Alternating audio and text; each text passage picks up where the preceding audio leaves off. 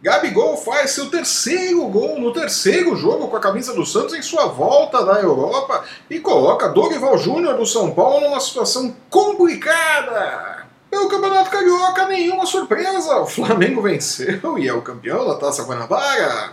Na Bahia, as definições de clássico da paz foram atualizadas. Eu sou o Flávio Soares e estas são as minhas caneladas para o ganhador.com.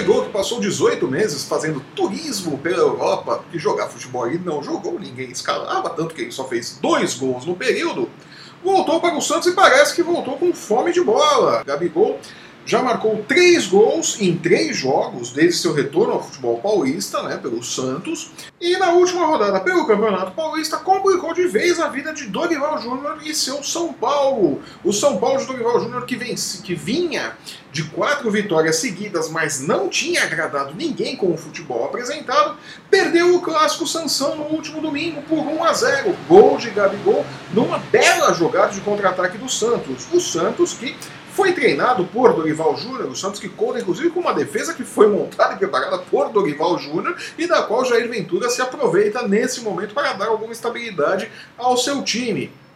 O resultado Claro, foi muito bom para o Santos. Jair Ventura comemora sua primeira vitória num clássico paulista contra o São Paulo, que não é pouca coisa.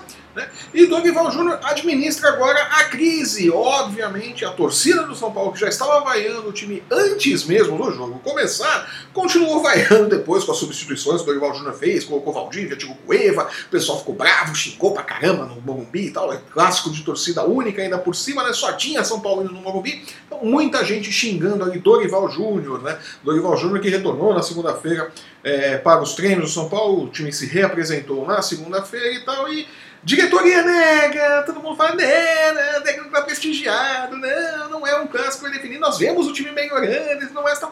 A gente sabe como é que isso termina, né? E Dorival Júnior também já tá falando né, que técnico não marca gol, né? Já tinha reclamado que o Trelez e o Nenê não eram jogadores que ele queria, tá? A coisa tá azeda, tá? Ninguém fala que Dorival Júnior tá com a corda no pescoço, mas a verdade é que se vier mais um resultado negativo, ou se por acaso São Paulo não se classificar para as quartas de final ou ficar pelo caminho nas quartas de final do Campeonato Paulista, dificilmente o Dorival Júnior segue no clube do Morumbi. Eu, particularmente, isso é uma opinião totalmente minha, embasada em absolutamente nada, não há nada científico, não há informações de bastidores, nada disso, mas, meu, o meu feeling é que Dorival Júnior não chega à frente do São Paulo no Campeonato Brasileiro. É, acho muito difícil que o Dorival Júnior siga treinador do São Paulo até o Campeonato Brasileiro. Ele deve cair antes, né? Se o São Paulo continuar jogando o que está jogando. E tá, vai lá, ganha, mas ninguém gosta do futebol do São Paulo, né? E não adianta falar que ah, nenhum time está jogando bem. O Palmeiras está jogando bem, o Cruzeiro está jogando bem, todos tiveram mais ou menos o mesmo tempo de preparação. Não, não dá. É, o São Paulo não está dando liga. O rival não está conseguindo dar liga para esse time e a cobrança vai vir, evidentemente. Não tem por onde escapar disso. Né? No Campeonato Carioca, nenhuma surpresa, né? O Flamengo venceu o Boa Vista por 2 a 0 tranquilo, todo mundo apostava, todo mundo sabia que dificilmente o Boa Vista iria impedir a conquista do, do, da Taça Guanabara pelo Flamengo. Era um jogo ali muito fácil para o Flamengo. Né? Agora começa o retorno do campeonato carioca, né? a Taça Rio. Vamos ver como que os outros grandes se portam. Né? O Vasco deu uma encorpada na reta final do carioca. Pode ser que complique aí agora esse, esse retorno do carioca. Pode ser que cresça o Vasco, que apesar de todos os problemas, está dando ali um up, está fazendo bons jogos. Né? Pode é, ser um rival à altura do Flamengo nesse retorno do campeonato carioca, porque não teve para ninguém realmente. O Flamengo dominou o, o primeiro turno do Campeonato Carioca. Né? Flamengo, inclusive, que pode ser um eventual destino de Dorival Júnior caso ele seja demitido do São Paulo. Né?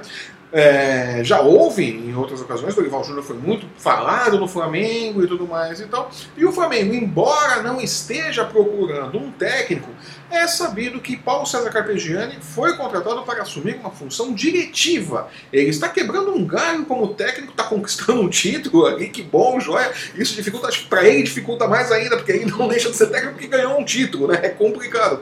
Mas é, Paulo César Carpegiani efetivamente foi contratado pelo Flamengo para assumir um cargo de coordenação, de direção e não ser técnico. Ele está quebrando o galho por conta de todo aquele enrosco da saída do Rueda, né, o técnico de Scheringer, né, era ou não era técnico do Flamengo, né, aquela confusão toda até que Rueda foi lá para a seleção do Chile, né, não sabia que ele ia para a seleção do Chile, só o Flamengo que não sabia, né, ah, tadinhos inocentes, pobrezinhos, né, as risadas de fundo são cortesia do meu filho mais velho, né, é, crianças estudam meio período na escola, ah, acontece.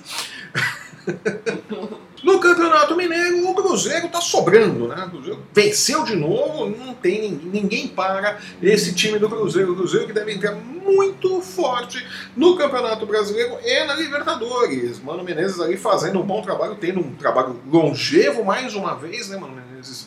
Ficando bastante tempo no, no mesmo clube e colhe agora os frutos, os frutos, do trabalho que ele planejou, do planejamento que ele fez, e está indo muito bem à frente do Cruzeiro. Né? O Cruzeiro está dominando o Campeonato Mineiro, o Atlético está cheio de problemas, está sem técnico, está aquela bagunça toda. Então, por enquanto, não tem rival é, em Minas para o Cruzeiro. Né? Melhor para Mano Menezes e seus comandados, não é mesmo? E na Bahia, o Campeonato Baiano, as definições de clássico da paz foram atualizadas, né? Não sobrou uma pena na coitada da pomba da paz, né? Jogadores de Vitória e Bahia saíram na porrada, né? Entraram na pilha das torcidas, né? Que ficaram ali agitadas durante a, a, a, a semana que antecedeu o clássico, né? E acabaram levando essa pilha, essa energia toda, essa, essa brigalhada toda para dentro de campo, né? O Vitória saiu na frente depois de um belíssimo rebote do goleiro Douglas Friedrich, né?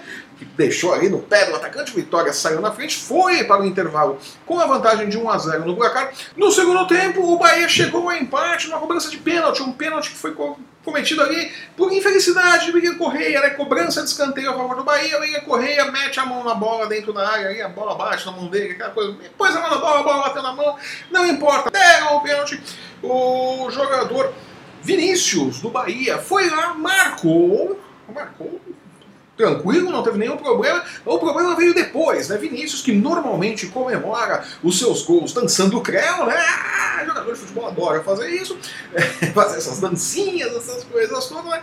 Foi comemorar, como sempre comemorou, foi dançar o creu ali diante da torcida do Vitória. Não, hum, é complicado, né?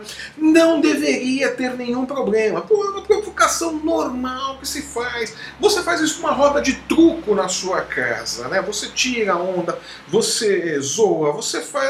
É normal. Não há nenhum crime em você tirar onda da torcida adversária, você tirar onda do seu adversário quando você consegue uma vantagem. O jogo estava empatado foi que o pessoal do, do Vitória não levou na esportiva, tomou as dores da torcida e todo mundo se irritou, começou brigaiada na torcida e brigaiada em campo, né? O Fernando Henrique foi para cima do Vinícius. Saiu porrada, mas saiu porrada pra tudo quanto foi lado ali. A coisa foi feia, demorou para se restabelecer a ordem. E tivemos ali, já de saída, sete expulsos nessa brincadeira, né? O árbitro colocou para fora. Pelo Bahia.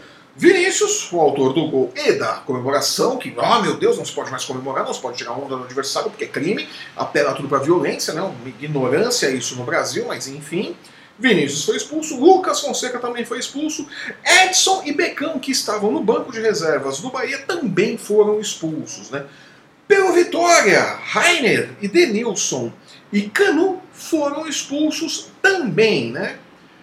O jogo recomeçou, continuou quente, tá? o William Correia conseguiu ali, um pouco mais de 30 minutos, cavar a sua expulsão também, né? O William Correia foi, ah, fez uma falta, tomou outro amarelo, foi expulso. É, acontece, né? Quando você toma o segundo amarelo, você é expulso, não tem jeito, né? E pouco depois, um minuto depois da expulsão do William Correia, Bruno Bispo, zagueiro do Vitória, conseguiu, tava com saudade do William Correia, né? Aí vai se sentir sozinho lá no vestiário, né? Foi lá e conseguiu o seu cartão vermelho, também foi expulso, né? Como o Vitória só tinha seis jogadores em campo, o árbitro encerrou o jogo, né? O que diz o regulamento, não dá para ter partida só com seis jogadores em campo. Encerrou o jogo, partida encerrada e agora quem vai decidir o resultado é o Tribunal de Justiça Desportiva da Bahia, né? Normalmente nesse tipo de caso é, é, a decisão tende a ser favorável ao outro time, né? Quer dizer, Vitória teve expulsos ali, até não ter condições de continuar o jogo, né? normalmente dá-se a, a, vitória do caso, a, a, os pontos ao outro time. Né? Se for confirmado isso, oficialmente o Bahia venceu a partida por 3 a 0. Né? Se for confirmado isso, se o, o, o Tribunal de Justiça Esportiva da Bahia mantiver o que normalmente acontece nesse tipo de situação. Né? E para piorar as coisas, né, no final do jogo, já na entrevista, Wagner Mancini foi questionado se teria dado ou não uma instrução para que o zagueiro Bruno Bispo forçasse o outro cartão amarelo. A vizinhança é barulhenta aqui, né? O pessoal gosta de ligar as coisas, não há janela fechada aqui. Pare o som, me desculpem. Voltando. Wagner Mancini foi questionado sobre isso, ficou indignadíssimo, ficou revoltadíssimo, disse que não, que jamais de maneira alguma isso mancha a reputação e a imagem de qualquer é, profissional onde já se viu levantarem uma coisa dessa, o jogador fez porque quis, porque o jogador estava em campo, é o jogador que faz o que quer em campo. Né? E o site Globoesporte.com publicou nesta segunda-feira uma reportagem onde um especialista em Libras é, o senhor Ronaldo Freitas fez a leitura labial de uma conversa de Wagner Mancini com o zagueiro Ramon e, segundo o site Globoesporte.com e o que diz Ronaldo Freitas, né, de acordo com o Globoesporte.com, Wagner Mancini teria dito o seguinte, abre aspas, pede o Bruno pode tomar o segundo cartão amarelo. Fecha aspas. Né? É, se foi isso mesmo que aconteceu, nada mais justo que realmente o Vitória seja considerado o perdedor da partida e os três pontos vão para o Bahia. Né? O ideal seria que os dois times perdessem toda a pontuação. Né?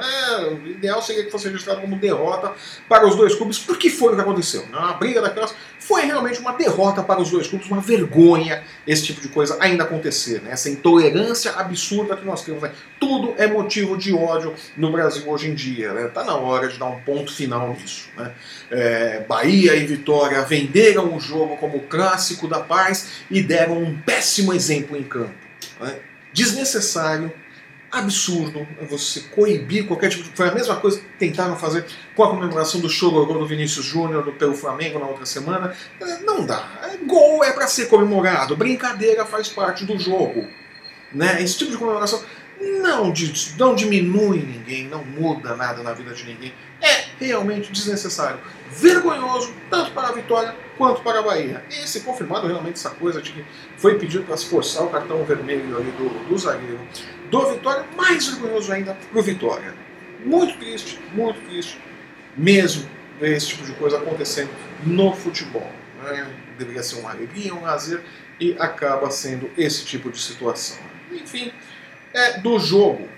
E infelizmente com essa notícia desagradável, esse fato triste do futebol, eu vou encerrando por aqui as minhas caneladas para o ganhador.com. Espero que vocês tenham gostado do programa. Se você está nos assistindo pelo YouTube, aproveita, assine o nosso canal, deixe o seu curtir, deixe o seu comentário, deixe a sua opinião. Nós queremos saber o que você está achando do nosso programa, o que você pensa nos assuntos que nós estamos abordando aqui. Acesse também o ganhador.com e não perca um lance do seu esporte favorito. Aproveite para nos seguir nas nossas redes sensuais. Você tem ali aqui embaixo na tela, olha só, o Facebook, o Instagram e o Twitter do ganhador. Siga-nos, não perca nenhum lance no mundo dos esportes. Eu volto no próximo sábado com minhas caneladas para o ganhador.com comentando o que aconteceu no mundo dos esportes, principalmente do futebol, durante esta semana. Nos vemos lá!